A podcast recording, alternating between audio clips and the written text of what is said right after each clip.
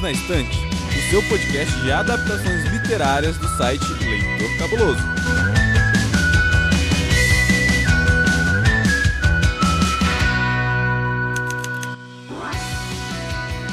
Saudações quadrinídeos pessoal, aqui é Milton Cabuna e hoje sou eu apresentando aqui o Perdido na Estante, essa nossa microsérie falando sobre esse objeto tão querido para todos nós, que é o livro.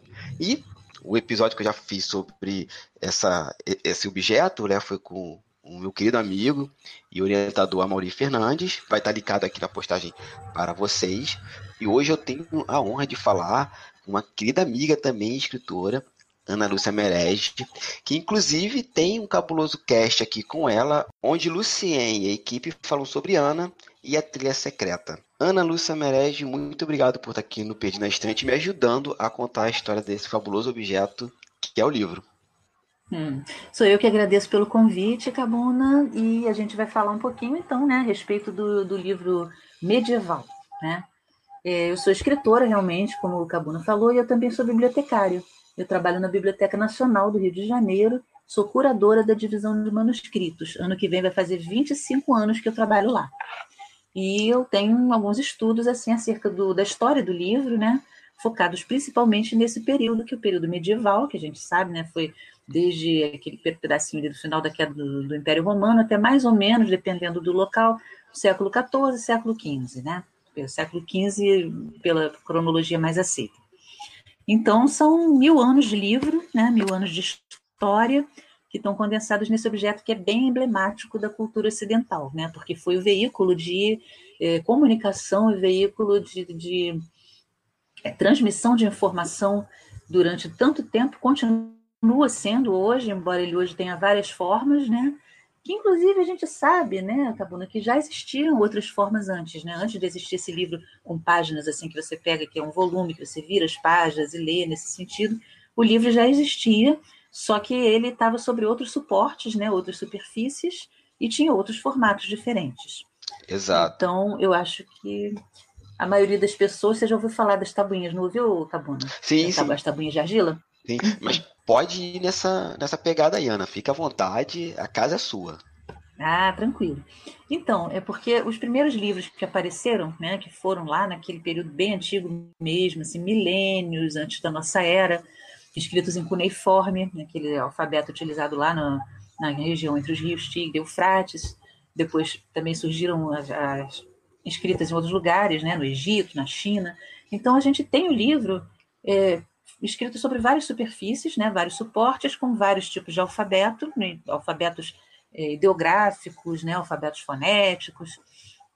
E, assim, das formas mais conhecidas, a gente pode destacar essas famosas tabuinhas de argila, das quais existiam bibliotecas na Babilônia, né, lugares assim. A biblioteca do rei Assurbanipal, por exemplo, era composta por tabuinhas de argila que eram divididas, ele já tinha uma espécie de catálogo ali, né, e elas eram divididas em ciências do céu e ciências da terra. E, então era muita coisa, muito legal. Né? A história das bibliotecas começa assim muito, muito tempo atrás. É, também existiam os famosos rolos de papiro, né, que tinha no Egito e que foram assim o suporte que mais se utilizou na antiguidade ocidental. Roma, Grécia, todos esses escreviam sobre folhas de papiro. Nem sempre, né? Porque era muito comum também que as pessoas escrevessem, por exemplo, sobre tabuletas de madeira, é, que sobre as quais você passava uma cera, a cera um pouquinho dura, uhum. assim, mas não a ponto de você não conseguir é, escrever com estilete.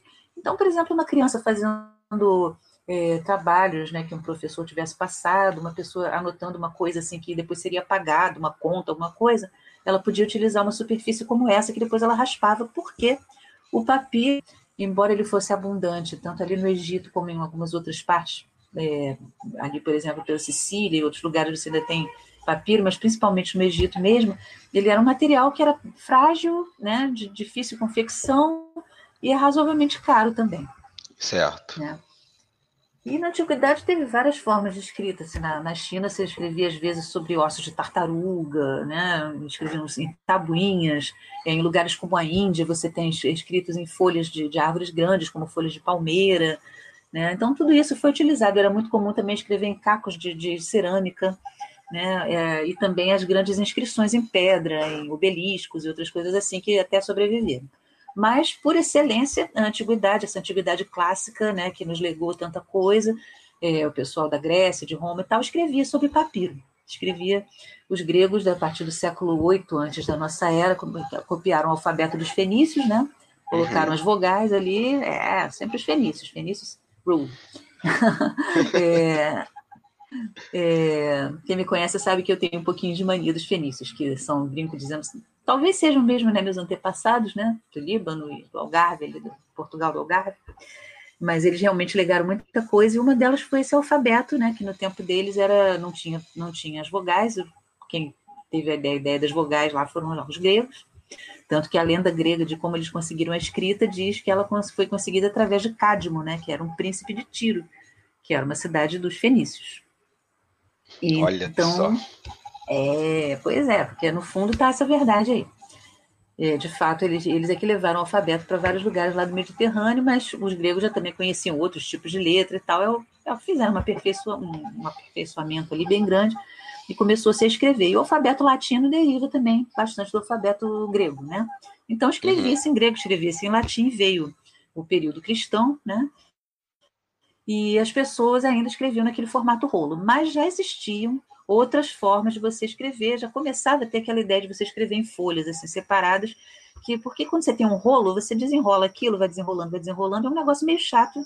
Você quando você quer comparar uma escrita, por exemplo, você tem que ficar abrindo o rolo, deixando ele parado no lugar, é complicado. Ao passo que um volume, né, que você chama, que é, é aquela parte, um, um, um, livro como a gente conhece hoje, né, que é um, uma coisa quadrada, assim, com folhas, ela é mais fácil de você abrir uma folha, parar e comparar aquilo com outras escrituras. Uhum. E o papiro, por sua vez, era caro, era difícil de obtenção. Então, já a partir de, de, antes disso mesmo, mas principalmente a partir do primeiro século, já se estava começando a fazer algumas experiências é, com pele de animais. Eles pegavam a pele de um animal essa pele era curtida, raspada, passavam cera, tinha uma série de, de, é, de fórmulas para fazer isso e dava aquele, aquela folha, né, semelhante a uma folha de papel, só que em vez de ser feita de, de tecido, como mais tarde seria o papel, era feita de couro, de pele de animal. Só que era um processo custoso, era um processo muito caro, né? E não era muito fácil você conseguir, então ainda era uma coisa mais complicada. Além disso, você teve a cultura letrada que você tinha no período grego e romano, ela diminuiu muito nos primeiros séculos da cristandade, porque você teve as invasões bárbaras, né? Você teve todo aquele período em que as pessoas não, não, não eram tão baseadas assim no, livro, na letra da lei. Então, uma grande parte da população europeia era uma população que era, não era letrada, não utilizava o livro. Só né? uma pergunta. Esse Oi. momento que você está falando do, da baixa, da queda da letralidade queda do letramento. É já é o início da Idade Média ou a gente está ainda a gente não tá chegamos falando lá? de um período da, da, Idade Antiga tardia, é o período das ah, invasões tá. bárbaras, aquele período do século II, III, né? Uhum. Então a gente já está entrando, porque se considera que a Idade Média começou com a queda de, de Roma, né? A queda do Império Sim. Romano, né? o século V, se não me engano. E ali é que você começa com, a, com, quer dizer, oficialmente, né? Você tem o início da Idade Média, mas a gente está falando dos primeiros tempos do cristianismo, a antiguidade tardia, né? Certo período ali dos últimos imperadores romanos, né, Império, Império Romano. Então, nesse período, você já tinha invasão dos bárbaros, você já tinha uma grande, uma grande mistureba ali de, de, de, de culturas, né, e, e a, a, ideia do, de você ter é, pessoas que fossem o povo letrado escolas e aquela coisa do, dos pedagogos e tal, aquilo foi se perdendo. Né? Então, você já começou a ter, a cultura letrada começou a ficar muito centrada nas mãos de quem? Dos religiosos, da igreja. Uhum. Então, agora, é, as pessoas que estudavam eram as pessoas que estavam ligadas a comunidades eclesiásticas, eram os padres, os bispos, né? Às vezes, assim, o secretário do conde, o secretário do rei, quem ele é? Ele é um padre, né? Ou ele é um irmão leigo, mas ele é ligado à igreja. Então, começou-se a ter essa coisa do, do pessoal ligado à igreja ser muito aqueles que concentravam os meios de, de escrita e de, de leitura, né? E o que você tinha de educação da época, então, digamos assim. E aí, por volta do século I, II, III, quando chegou no século IV, você tem uma figura que meio que catalisa essa ideia do livro ocidental como a gente tem hoje, que é Jerônimo, é o São Jerônimo, depois ele foi canonizado. Jerônimo era um estudioso, né? E ele foi aquela pessoa que traduziu a Bíblia para o latim. E Jerônimo ele era um grande estudioso mesmo do, dos textos sagrados. Ele se comunicava muito com a comunidade, as comunidades dele através de cartas, né? De, de textos eclesiásticos e tal, e de cartas explicando doutrina e tudo mais, e se lançou o trabalho de, de fazer essa tradução. Então, para isso, ele precisava cotejar uma porção de versões que ele tinha das escrituras, porque elas foram sendo escritas ao longo de muito tempo, eram vários relatos ali que iam, que iam se somando, né? E você tinha, então, vários. Ele tinha, ele tinha que ver qual era a forma assim, realmente correta e tudo. E foi a partir desse período do Jerônimo que você que o formato códice, né, o formato desse livro quadrado de folhas, se impôs ante o modelo anterior, que era o do livro é, em forma de rolo. Certo. E, ao mesmo tempo, passou-se a utilizar mais o pergaminho, mas lógico que não foi uma coisa assim, um decreto, né? Agora acabou o papiro, a gente só usa pergaminho. Não.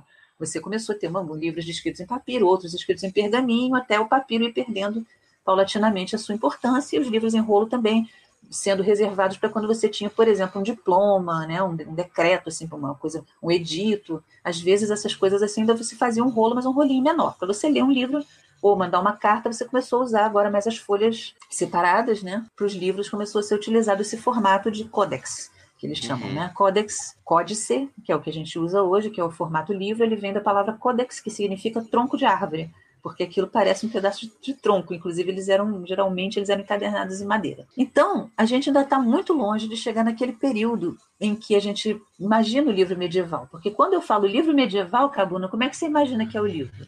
A cara dele. Olha, eu imagino que é algo grande, perto de um metro hum. de, de, de, tamanho, assim, grosso, devido ao papel. Hum. Papel não, né? É eu posso dizer que papel, mas devido ao material da época. Sim. E uhum. sempre vem na cabeça a capa de madeira e as iluminuras, aqueles desenhos ah, mega elaborados, aquelas é. letras. Sempre vê isso. Então, no período do Jerônimo, a gente ainda está bem longe das iluminuras que viriam bem depois, né? Séculos depois. Mas a gente não está longe da ideia de você ter algum tipo de ornamentação. Só que essa ornamentação no início, os livros, você tinha livro grande, tá? Chegar a um metro, eram poucos que chegavam, eram só mesmo aqueles livros de consulta enormes, assim, que ficavam mesmo lá. Mas você tinha livros menores, né? Livros assim que as pessoas transportavam né, com mais frequência, passavam umas para as outras e tudo. A ornamentação dos livros geralmente tinha alguma coisa, mas era pouquinho. Era geralmente um desenho em vermelho, alguma coisa assim. Porque você tem que ver, você tem livros que são mais ó, a crônica do santo, não sei o quê, que você pega uma pessoa que desenha e faz aquele livro todo elaborado, geralmente mais de uma pessoa. Mas você também tem um livro mais utilitário, né? Um livro que o padre uhum. escreve lá as oraçõezinhas dele, né? um livro que tem umas receitas de, de culinária, um livro que, que tem é, uma, uma, crônica, que tem contas, que tem notas, né? às vezes uma coisa assim. Então, esses livrinhos utilitários também existiam. E geralmente eles eram num pergaminho assim, piorzinho, né? Uma coisa muito comum já nesse período era a reutilização do pergaminho, de você raspar, por exemplo, ah, as contas do mosteiro de 30 anos atrás, eu raspo e escrevo por cima. Então, né, esse pergaminho era reutilizado porque é muito caro. Excelente. E começou, é, chama Eu não tinha noção disso. Não, e muita coisa se perdeu quando eles começaram a pegar textos árabes, por exemplo, já uns séculos depois, acharam, ah, isso é coisa de árabe. Às vezes era uma gramática, era um livro de, de medicina, e aí raspavam e escreviam as coisas por cima. Olha. Você falou o nome Enfim. da técnica, qual é? Palimpsesto. Palimpsesto é o pergaminho reutilizado. Entendi. Tá? Então, nesse período, é, nesse período inicial, né, os livros iam, iam circulando né, nessas comunidades cristãs, e aí você começou a ter diferenciações né, locais e tudo mais entre os livros. Então, é, no início você tem é, é, alguns livros que se destacam, alguns lugares que se destacam em termos de confecção do livro, porque eles produziam muitos livros e produziam alguns livros que eram diferenciados no sentido físico, né, no sentido de material. Um dos lugares é Bizâncio. É, você tem no século VI, em Bizâncio, uma influência helenística muito grande, né, porque eles eram herdeiros dos gregos, era para a igreja oriental e tal. Então, você tinha tradições orientais, tradições ortodoxas, e isso se transmitiu não só para o tipo de. Pelo, lógico, eles usarem, é, escreveriam em grego, principalmente, né? É, e também pelo fato da ornamentação dos livros ir mais para o lado da, do Oriente, sendo mais próximo do que a gente vê hoje nos livros é, russos, né? Nos livros que são ligados a essa, essa igreja é, ortodoxa. Então, você tinha em é, Alexandria, Damasco, Antioquia, Constantinopla, né? Esses eram lugares assim de, de produção do livro bizantino, né? É, e, então ficou uma tradição, assim, um lugar de produção que foi bastante destacado em relação a, a outros lugares que existiam. E outro lugar que também foi muito famoso, é, um pouco mais próximo já da gente, ainda não são iluminuras, não são chamadas assim, mas já é uma ornamentação que chama as nossas vistas. E eu pergunto agora ao amigo que viveu na Irlanda, conhece o livro de Kells? Eu, eu conheci lá, não conheci não, eu né? ouvi falar. Eu ouvi Pode falar desse livro por causa da... Pessoalmente eu Da- nunca vi também, não. Não, não, eu não cheguei a ver pessoalmente não. Era numa galeria de arte que tem na- no centro de Dublin. O Museu, de- Museu de Uhum. Belas Artes de Dublin tinha lá uma, um modelo Uma 3D. reprodução, não é? Uhum. Uma, é, 3D numa tela lá, exibindo o livro, girando, era bem interessante. Então, é porque as Ilhas Britânicas elas tiveram centros monásticos, né, que foram fundados por missionários. Eles Uhum. eram um pouco isolados, principalmente na Irlanda. E ali criou-se um estilo que não foi só dos livros, né? Criou-se um estilo também que passou para arquitetura, para joias, outras coisas assim, que tem uma influência tanto dos celtas quanto dos saxões e um tiquinho dos vikings, mas principalmente celta. Então essas obras assim eram, eram bem intrincadas e tinha umas cabeças, algumas coisas que lembravam assim umas cabeças de cavalo, umas sereias, umas coisas assim. É uma arte muito característica da, da Irlanda, né? Que carrega todo um Uhum. peso do cristianismo local, né? Que é um cristianismo que tem, tem, tem códigos próprios, tem orações próprias, chamado cristianismo celta, né? E você tem exemplos assim maravilhosos, né? Que é o livro de Durrell, por exemplo, do, do século VII, o próprio livro de Kells, que fica por volta de, do, do ano 800, né? E os evangelhos de Lindisfarne, que são datados mais ou menos de dos anos 700 e pouco, né? Porque foi pela invasão de Lindisfarne que começou a chegada dos vikings às ilhas britânicas, né? Em 793. Então esses são exemplos de muitas obras, né? Que foram confeccionadas lá naquele, é, naqueles mosteiros, né? De influência celta, ao passo que na Europa continental, né? Os reinos ali que tinham tido suas invasões lá pelos francos, né? Os merovingios, os visigodos, e cada um deles continuou produzindo dentro da cultura cristã, né, escrevendo principalmente em latim, e com é, quando, quando havia dinheiro para isso, quando não era um livro assim, meramente utilitário, com uma ornamentação que também foi evoluindo de acordo com o que você tinha na época. Né? Uhum. Então, é, a escrita que eles utilizavam nesse período, vamos dizer por volta do século IX, século X, por aí, era uma escrita que derivava da escrita romana ela era muito chamada de uncial, né, ou semi-uncial. Dizem que é porque ela é, tinha a ver, era meio arredondada, lembrando um polegar, uma unha também, né? E, mas aí tem várias possibilidades assim para digamos assim para a origem dessa palavra, mas a escrita é chamada de uncial ou semi-uncial e tinha suas variantes. Você tinha o céltico, né? Tinha o merovingio ali na França, você tinha o visigótico na Espanha, onde onde houve alguns reis assim descendentes dos visigodos, né? E a partir do século VII, século VIII, eh, você começa a ter a chegada dos muçulmanos.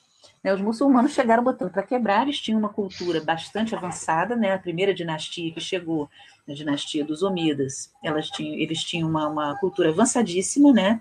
E eles foram herdeiros dos gregos, eles vieram através daquela da, da, da, literatura grega preservada lá em Bizâncio, eles conseguiram resgatar muita coisa que já tinha sido perdida, seja com as invasões né, de, de, de vikings, outras coisas, seja com os próprios cristãos que apagavam, queriam apagar na herança dos pagãos, né? Uhum. Então eles conseguiram, através das, das traduções gregas, eles conseguiram é, pegar muita coisa que tinha sido escrita por, por cientistas da, da Grécia Antiga, né, do mundo clássico, romanos também tudo, juntaram com os próprios estudos, observações astronômicas, né, hospitais e tal, e criaram centros culturais maravilhosos ali na Península Ibérica, principalmente no reino de Córdoba. É, e isso se estendeu por, por um, um, longo período, criou toda uma cultura nova ali, uma nova forma de escrever texto. E logo eles teriam também o papel, né? o papel veio chegar através dos muçulmanos também, porque o papel, na verdade, era uma invenção chinesa. Os chineses conseguiram fazer um papel feito de polpa de madeira, de, de fibras de madeira prensadas, né, que dava um produto que se transformou num ótimo suporte de, de, de, escrita. Só que o segredo dele era guardado com os chineses, ninguém sabia mais. Porém, né, no século VIII, os muçulmanos conseguiram capturar uns, uns, uns fabricantes de papel chineses, pegaram o segredo, começaram a usar, né, e acabou chegando aos domínios dos muçulmanos também na Europa. Então, a gente vai ter as primeiras fábricas de, de papel é, por volta do século XII, né, na Itália, na Espanha, em lugares assim. E uma curiosidade, Cabuna, você sabe que muitas pessoas me perguntam quanto tempo levaria alguém para copiar, por exemplo, uma Bíblia, né? Daqui a pouco a gente vai falar dessa questão dos escritórios, né, dos, dos, dos lugares. Então, quanto, é, quanto tempo uma pessoa levava, levaria para copiar a Bíblia inteira? Você tem uma ideia? Nossa, eu vi isso na História da Arte, História da Arte 2, muitos anos atrás. Mas minha professora falava que o trabalho podia ser de seis meses, dependendo da elaboração, da equipe, até anos. Que, que uhum, eram muitas claro. variáveis ali para montar uma Bíblia. É, normalmente a, a, escrita de um livro ornamentado ela, ela envolvia muita gente. A escrita de um, a escrita só, a parte escrita, podia eventualmente envolver uma pessoa só. Então, uhum. quando eu tava, quando eu morei em Portugal, eu morei em Portugal também na década de 1990, eu assisti a um seminário em que se falou que vamos supor que um padre, um jovem padre, né, que não tem dor nas costas e não precisa levantar a todo minuto, sentasse no primeiro dia de verão, na primeira hora em que fez luz, e começasse a escrever a Bíblia. E só parasse quando a luz natural diminuísse. Então, se ele está no primeiro dia do verão, ele tem um dia longo, né? Digamos uhum. que ele comeu ali sentado mesmo, fez xixi na canequinha, não foi até a latrina, não foi levantar, endireitar as costas, e ficou trabalhando durante todo o período em que ele teve luz natural. Depois ele saiu dali, foi para o refeitório comer e foi dormir na cela dele, todo feliz, porque tinha adorado o Senhor. Aí ele, ele continuou fazendo isso ao longo do verão. E aí o tempo foi passando, né? Os dias foram ficando mais curtos, né? E ele continuou trabalhando em todos os momentos em que houve luz natural, não parou nem nos domingos que é dia do Senhor. Ele termina de copiar a Bíblia oito meses depois. Ele trabalha sozinho. Claro, quando você tem um monte de gente fazendo cada um um livro da Bíblia, você vai ser muito mais rápido, lógico. Mas esse padre trabalhou oito meses sozinho. Se você pegasse um muçulmano que copiasse a mesma Bíblia, ou seja, o mesmo trabalho, só que ele copia em árabe, quanto tempo ele leva? Aí tu me pegou, faço a mesma ideia. Ele leva quatro vezes menos, porque a escrita dos muçulmanos é uma escrita cursiva, é uma escrita rápida, enquanto que a escrita latina, escrita com as letras latinas, você praticamente desenha uma letra de cada vez.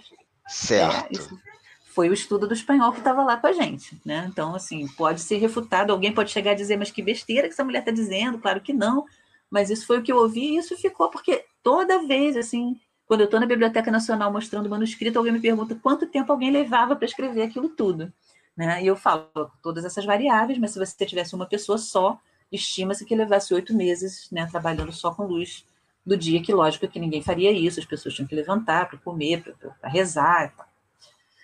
Enfim, então, é, você tem, né, nesse período, nesse, nesses primeiros, primeiros séculos da Idade Média, né, você tem estilos locais, né, os estilos variam enormemente, então naquela Península Ibérica já tem a influência dos árabes, na, né, na parte ali do, dos francos, né, você tem um outro tipo de influência, na parte dos escandinavos e por aí afora, né.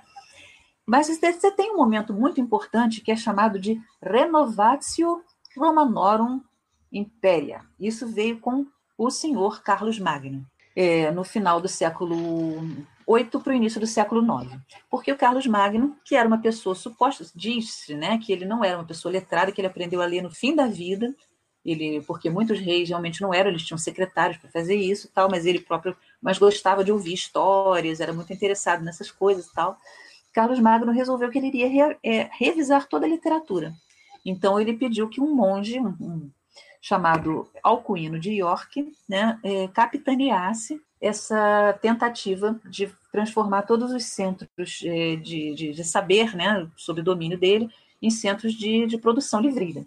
Então, é, houve centros em Tours, né, em Reims e em Metz, principalmente. E ali eles criaram é, gabinetes, né, nos quais é, se redigiram livros novos, se padronizou a linguagem utilizada na diplomacia, né, e, inclusive, eles criaram um novo estilo de letra que usa hastes, caudas, né? Isso foi utilizado até o século XIII e esse tipo de escrita, que é considerada a mais elegante de toda a Idade Média, é chamada escrita carolíngia, justamente em homenagem ao Carlos, que é o, o rei Charlemagne, o Carlos Magno, aquele que a literatura de cordel ainda adora contar os feitos dele. O, o Carlos Magno Carlos Magno. Sim, o Carlos Magno, nesse momento, melhor, essa construção que o Carlos Magno pede para fazer, né, dos centros de construção de livro, é que vão dar origem às universidades, né, como a gente conhece hoje, ou não?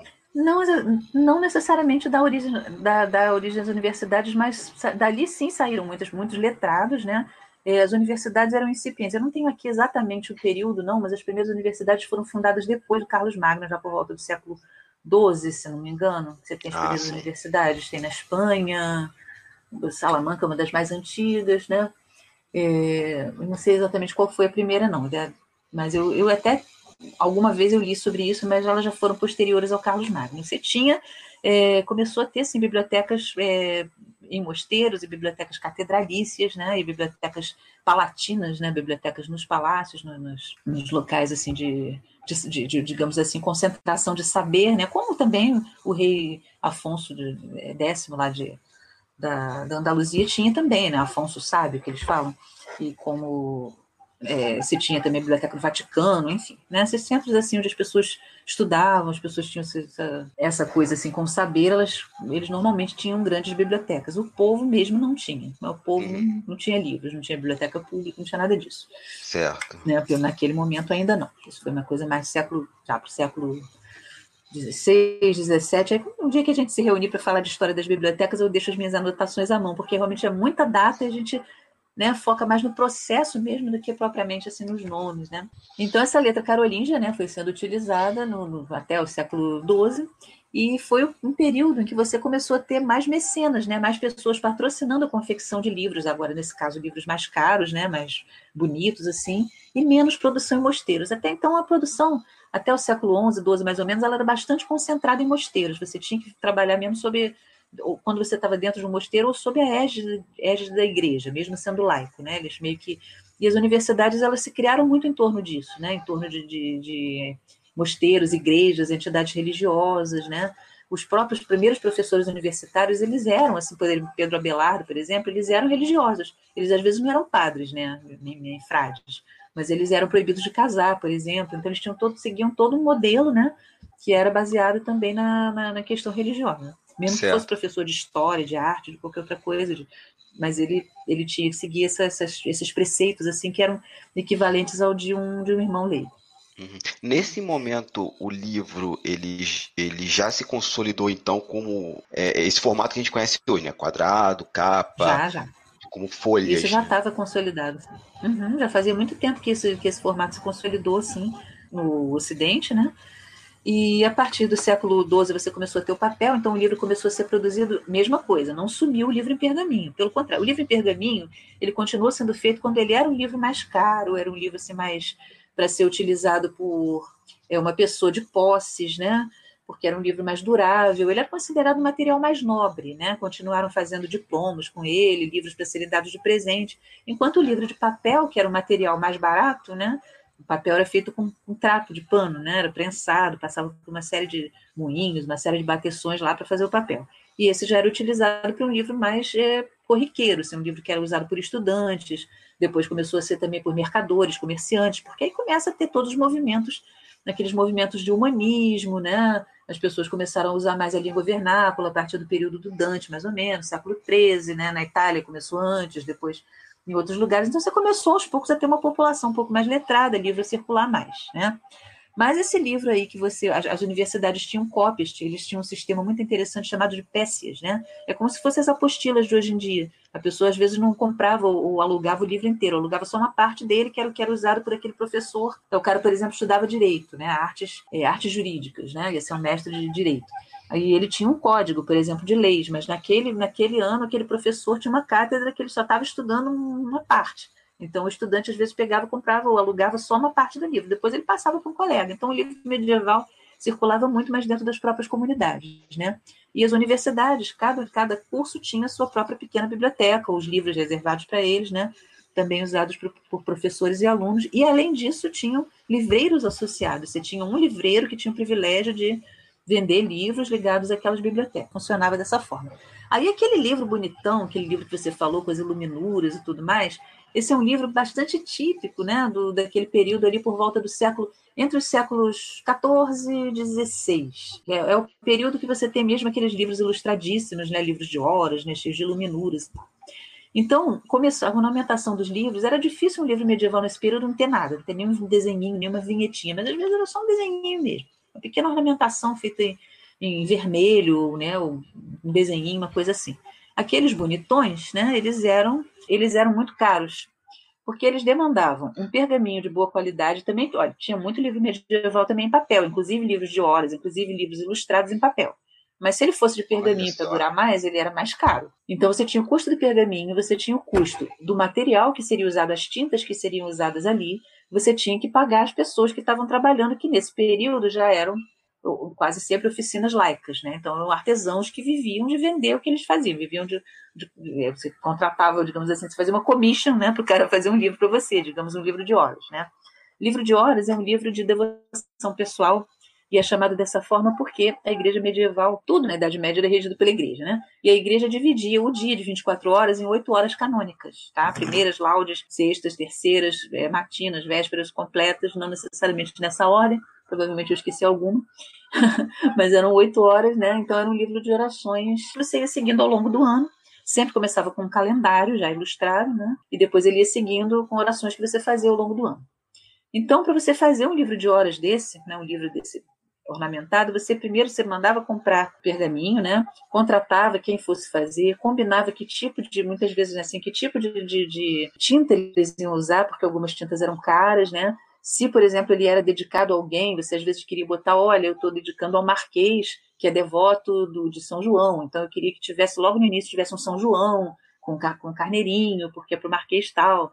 É, ou então, ah, é para uma família que as cores dele são azul e vermelho, então eu queria um brasão azul e vermelho.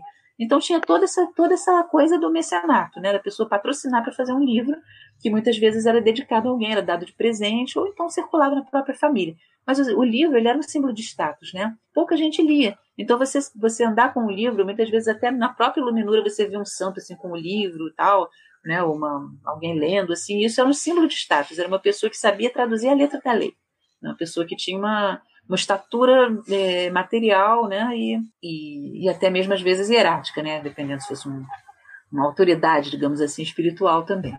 Então, né, você contratava e aí você tinha vários, vários profissionais envolvidos, cada um fazia às vezes um caderno, e aí tinha todo um processo para fazer o livro, né? Primeiro eles faziam as linhas, né, desenhavam as linhas no pergaminho, depois eles escreviam, depois eles colocavam é, a parte de ouro, a parte que levava ouro ou prata, quando tinha, né? Que vinha antes de qualquer outro pigmento, porque senão borrava, né?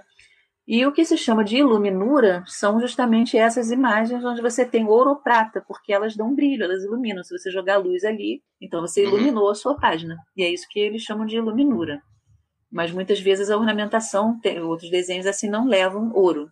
Ou só algumas, algumas imagens dentro do livro levam ouro. As outras levam é, tintas que são feitas à base de é, plantas ou de pedras, por exemplo, tinta marrom era feita com, com terra mesmo, com ocre, né? É, tinha algumas que eram feitas com vegetais, os vermelhos às vezes eram com mercúrio, às vezes eram com sangue de cochonilha, ainda tinha o púrpura, que era obtido daqueles caramujinhos, né? E atualmente, muito pouco tempo atrás, descobriram um azul, uma, um azul que é feito de uma florzinha, que dava um azul lindíssimo, né? Que às vezes é até confundido com o azul do lápis lazuli, né? Que é uma pedra muito utilizada até no tempo dos faraós. Então esse livro era caríssimo, né? Geralmente ele não era vendido por aí, ele era dado de presente ou ofertado, e as pessoas perguntam quanto custa. Assim, a gente não tem como botar preço num livro desse, né? É, alguns livreiros, alguns alguns leilões lá fora e tal, talvez vendo esse tipo de livro. Assim, a gente que trabalha em biblioteca, que trabalha com instituição de memória, a gente não tem a menor ideia do valor material de um livro desse, mas o valor imaterial com certeza é enorme, né? Porque ele é único, é um documento que não é reproduzido e ele é um testemunho mesmo daquele período. E é isso que eu ia perguntar. Esses livros, em geral, eram peças únicas, né? Sim, eles são manuscritos, por, mesmo que você copie o mesmo texto igualzinho, e as pessoas se deslocavam né, para ir no, nas universidades, para ir nas bibliotecas, procurar um livro lá para copiar, para levar para suas comunidades, para levar para alguém que, que, tinha patrocinado aquela viagem. Então você tinha, às vezes, o mosteiro hospedava uma pessoa de fora que estava ali copiando o livro, né? O cara que desenhava muito bem, às vezes viajava para ornamentar um trabalho e tal. Mas cada, cada livro manuscrito, cada manuscrito é um livro é único. Ele não é impresso, ele não é reproduzido, ele não é feito com chapas, né? Nesse uhum. momento ainda, então ele é, ele é único, é uma peça única. Né? E geralmente ela tem várias pessoas trabalharam, um expert muito bom consegue reconhecer várias mãos ali e tudo mais. Com o tempo, na segunda metade do século XII, chegando no século XIII, aquela letra linda carolingia foi, foi se modificando e criando um estilo que eles chamam de gótico, que é uma letra mais aguda. É a letra por excelência dos livros de horas. Né? Você vê um livro de horas, normalmente ele tem é, é, é quase sempre em latim, letra assim, meio pontuda, assim, meio pesada, né? Essa letra que se chama de gótica. E os livros também ficaram mais pesados, né? Tinha aquelas cercaduras e tal. Agora, a gente falou, o livro era único, Cabuna, mas na verdade eles seguiam modelos, sabe? Eles tinham livros que eram como se fossem assim, uns manuais um, de, de, Ah, como é que você vai fazer aqui a página, o lado da página, a parte do, da margem, né? Na ornamentação. Então ele tinha, ele copiava. Eram muitos livros tinham o mesmo tipo de margem, porque não era assim, tipo, o desenhista sentava e fazia da cabeça dele, ele seguia. Assim, ó, você vai fazer as margens à maneira de Flandres, você vai fazer a maneira da França, você vai fazer a maneira do mestre Anselmo. E aí o cara vai lá e faz daquele jeito. Então você tem Pode. muitos livros parecidos. Pode dizer então que eram livros que ensinavam, que orientavam como fazer livros. Isso, você tinha manuais, manuais de caligrafia, manual de livro de fazer livro. E nesse período as pessoas acham que só tinha livro religioso, mas não. Tinha livro religioso, mas tinha livro de montaria, né, de cavaleiro, tinha livro contando histórias do, de romances de cavalaria, tinha livro de poesia, tinha livro de culinária, tinha livro de boas maneiras, tinha livro crônicas de cidade, a mais das cidades, tinha muito, né? Então o livro circulava já bastante, assim, não era todo mundo que sabia ler, o livro era muito é, usado, assim, realmente por, por um grupo menor, de, bem menor de pessoas do que você tem hoje, né? Estima-se que por volta do século XII, XIII, você tinha 2 a 3% da população europeia não islamizada lendo, porque no Islã muito mais gente lia, né? muito mais gente era capaz de ler, mas 2 a 3% é uma estimativa do Paul Zumthor, é o que estudou esse tipo de essa questão da transmissão do saber medieval, no livro A Letra e a Voz, que eu usei muito. Então, eram poucas pessoas, mas acho que tinham, né? E muita gente não lia livros, mas escrevia, fazia conta, né? Fazia listas de, de, de material, esse tipo de coisa assim. Você tinha uma, já tinha uma, uma classe mercantil, né? Uma classe de artesãos também que precisava usar a palavra escrita. Mas realmente o livro por excelência que nos chegou, que a gente imagina, eu falo livro medieval, você vai imaginar aqueles bonitões, né? Geralmente os livros de horas e outros assim. E também nesse período, né, você tinha teve vários centros assim de produção de livro. Tinha o Languedoc, né, aquela parte ali do, do, sul da França, com Avignon, né, onde teve a sede do papado por um tempo. Tinha cultura trovadoresca também, né, que teve uma grande, uma grande circulação de cultura ali, uma mistura mesmo de gente do Oriente, do Ocidente, do Norte da África, que viajava e tal também teve na Boêmia, ali em Praga, né, tinha uma universidade ali por volta de 1360 e poucos. E nos Países Baixos, já no século XIV, você teve é, um movimento chamado Devotio Moderna, que criou uma porção de oficinas né, de produção de livro, onde estudou Thomas A. Kempis, né, um pensador muito conhecido daquele período. E já por volta do século XIV começa a ter um movimento que chamam de humanístico. Você tenta mais ou menos voltar com o livro com uma cara um pouco mais limpa, né? Porque aquele gótico do final do período ele já estava assim, o livro é pesado. Você olha para o livro, ele é todo dourado, você não tem um pedacinho de página em branco, ele é todo ornamentado, o livro caro, claro, né? O livro bonitão. Todo ornamentado, assim, as letras são muito grandes, muito apertadas, fica um visual assim pesadão. E aí eles começaram a fazer um visual um pouco mais limpo, né? Que eles chamam humanístico. É o mesmo momento em que a leitura começa a ser silenciosa. Até então era comum você ler em voz alta. Mesmo se você estivesse sozinho, você lia em voz alta. Se estivesse comendo no refeitório, então mais ainda tinha um sujeito que ficava lá numa cátedra lendo em voz alta. Tanto que os mestres até um certo período, até aqui no Brasil mesmo, na, na, nessas academias de, criadas por Dom Pedro II, por exemplo, eles eram chamados de lentes. Por que, que era chamado de lente? Por causa da lente dos óculos? Não, porque era alguém que lia, lia em voz alta, na cátedra. Né? Então, até hoje, o catedrático é o cara que está na cátedra lendo. Nossa, é engraçado como é... a gente descobre a raiz dessas palavras, né? Catedrático, hum, leites. Catedrático. É a cátedra, né? A cátedra também era usada nas, nas, nas igrejas, mas também era usada pelos professores e tal. Sim. E aí, no final do século XIV, surgiu uma outra coisa, uma outra invenção chinesa, além do papel, começou a ser adaptada e utilizada lá, que foi a xilogravura.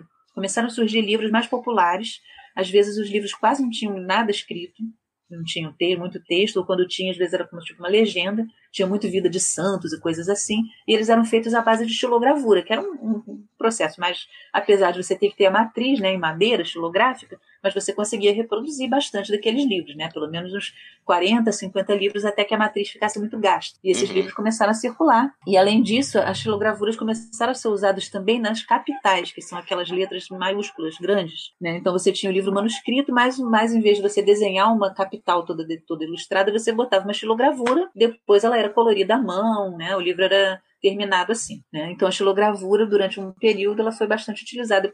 Tinha esses libretos xilográficos. Né? Até que, em 1455, mais ou menos, o senhor Gutenberg, pega uma série de coisas, que, de, de técnicas que já eram utilizadas, né? pegou uma prensa de fazer uva, é, técnicas que ele sabia de trabalhar com moeda, com metal tal, e dali saiu finalmente a tal imprensa dos livros móveis, né? imprensa de tipos móveis, né? feitos de metal, que revolucionou a história do livro né, e a própria história do, do Ocidente, porque de repente você começava a conseguir fazer é, 50, 100 exemplares do mesmo livro num tempo em que antes você levaria para fazer dois ou três. Né? Essas prensas, essas oficinas, elas se multiplicaram, né? elas foram para além da, da Alemanha, depois se multiplicaram pela Itália, no final do século XV, né, 1450 e pouco. No final do século XV, tipo 45 anos depois, estima-se que houvesse 35 mil edições de diferentes livros, né?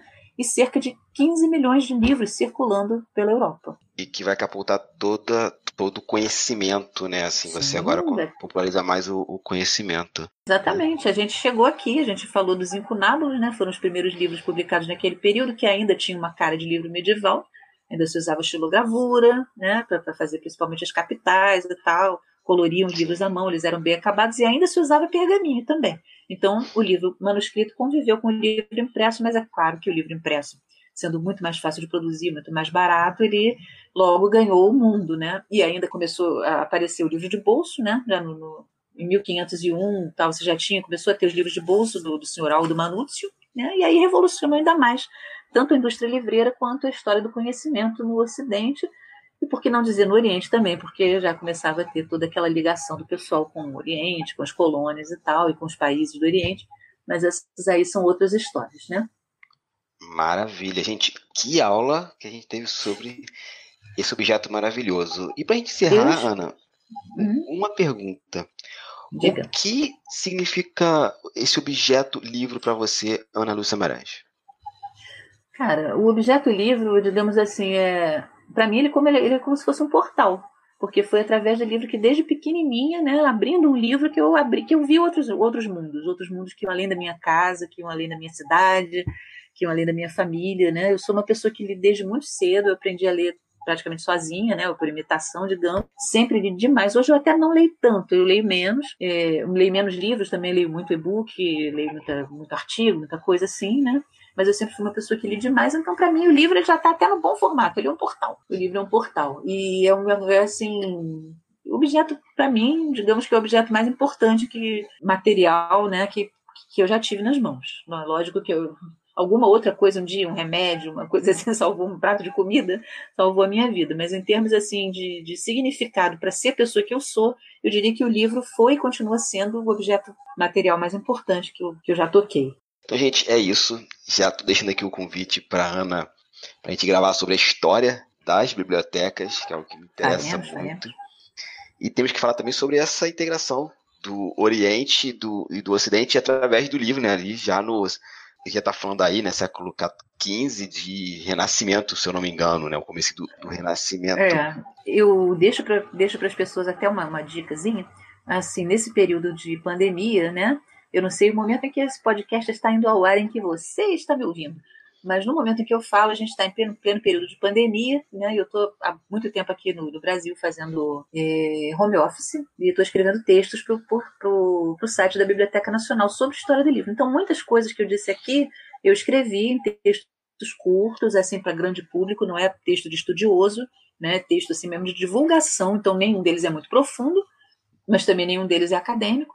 E eles estão lá, é só procurar dentro da Biblioteca Nacional, na parte de textos, né, história do livro, que vai ver alguns textos escritos por mim, é, abordando esses, esses aspectos, inclusive um período um pouco posterior já da imprensa, né, falando da transmissão do conhecimento e da popularização do livro nos séculos seguintes, 16, 17, o livro científico, o livro religioso, o livro na reforma, né, que foi um período importante também, por aí vai. Sim, vai estar linkado aqui no post para vocês acompanharem.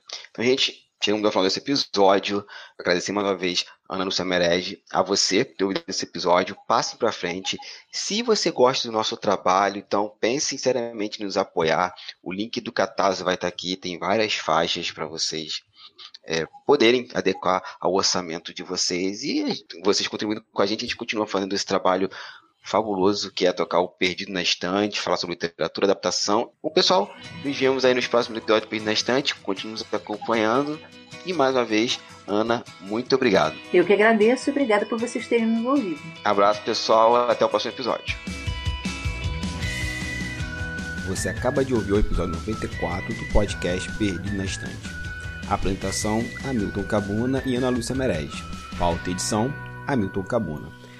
Agradecimentos aos nossos apoiadores, em especial a Abner Souza, a Exu, Alessandra Rocha, Alan Felipe, Caetano Jax, Carol Vidal, Carolina Mendes, Cláudia Rodrigues, Clécius Duran, David Figueiredo, Deise Cristina, Francisco Faria, Janaína Vieira, Laine Lilica, Lara Prado, Leandro Gomes, Lu Bento, Lucas Domingos, Mariana Jardim, Mariana Kondratovic, Melissa de Sá, Nilda, Ricardo Brunoro, Rodrigo Leite, Tiago Augusto e Tiago Hildiger.